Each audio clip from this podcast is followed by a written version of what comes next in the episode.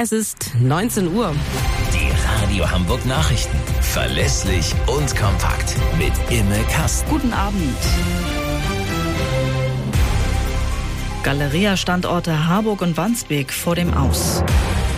Pistorius entlässt offenbar Top-General Zorn. Und das Wetter bewölkt, ab und zu auch Regen, Tiefstwert in der Nacht 8 Grad. Verlässlich und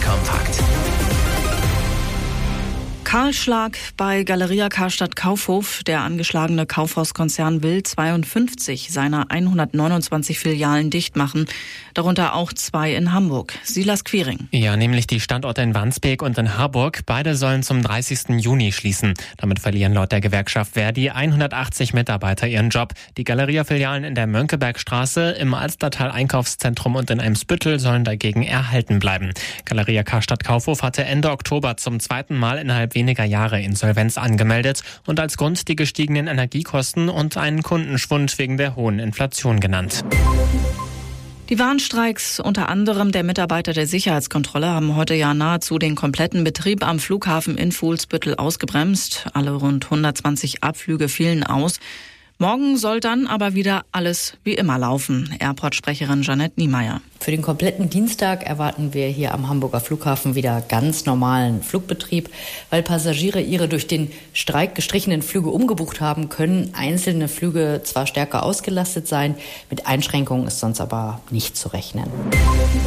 Viele Krankenhäuser in Deutschland sind in größter finanzieller Not. Bei der Frage, wie das geändert werden kann, sind sich Bundesgesundheitsminister, die Länder und die Deutsche Krankenhausgesellschaft noch uneins. Bei einem Krankenhausgipfel wurde heute erneut über die geplanten Reformpläne von Karl Lauterbach diskutiert. Friedrich München von der Krankenhausgesellschaft sagte uns dann nach, dass jetzt Tempo gemacht werden muss. Wir haben zurzeit ein erhebliches Defizit aufgrund der hohen Inflationskosten. Also wenn man die Reform angehen will, dann muss man diese Vorhaltefinanzierung oder auch die Energiekostenerstattung vorziehen, weil sonst die Krankenhäuser in die Knie gehen, bevor die Reform dann tatsächlich angenommen wird.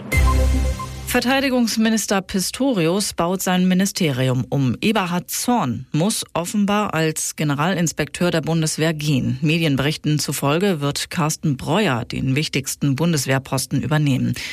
Der General hatte in den Hochzeiten der Pandemie den Corona-Krisenstab geleitet. Das waren die Nachrichten aus Hamburg, Deutschland und der Welt.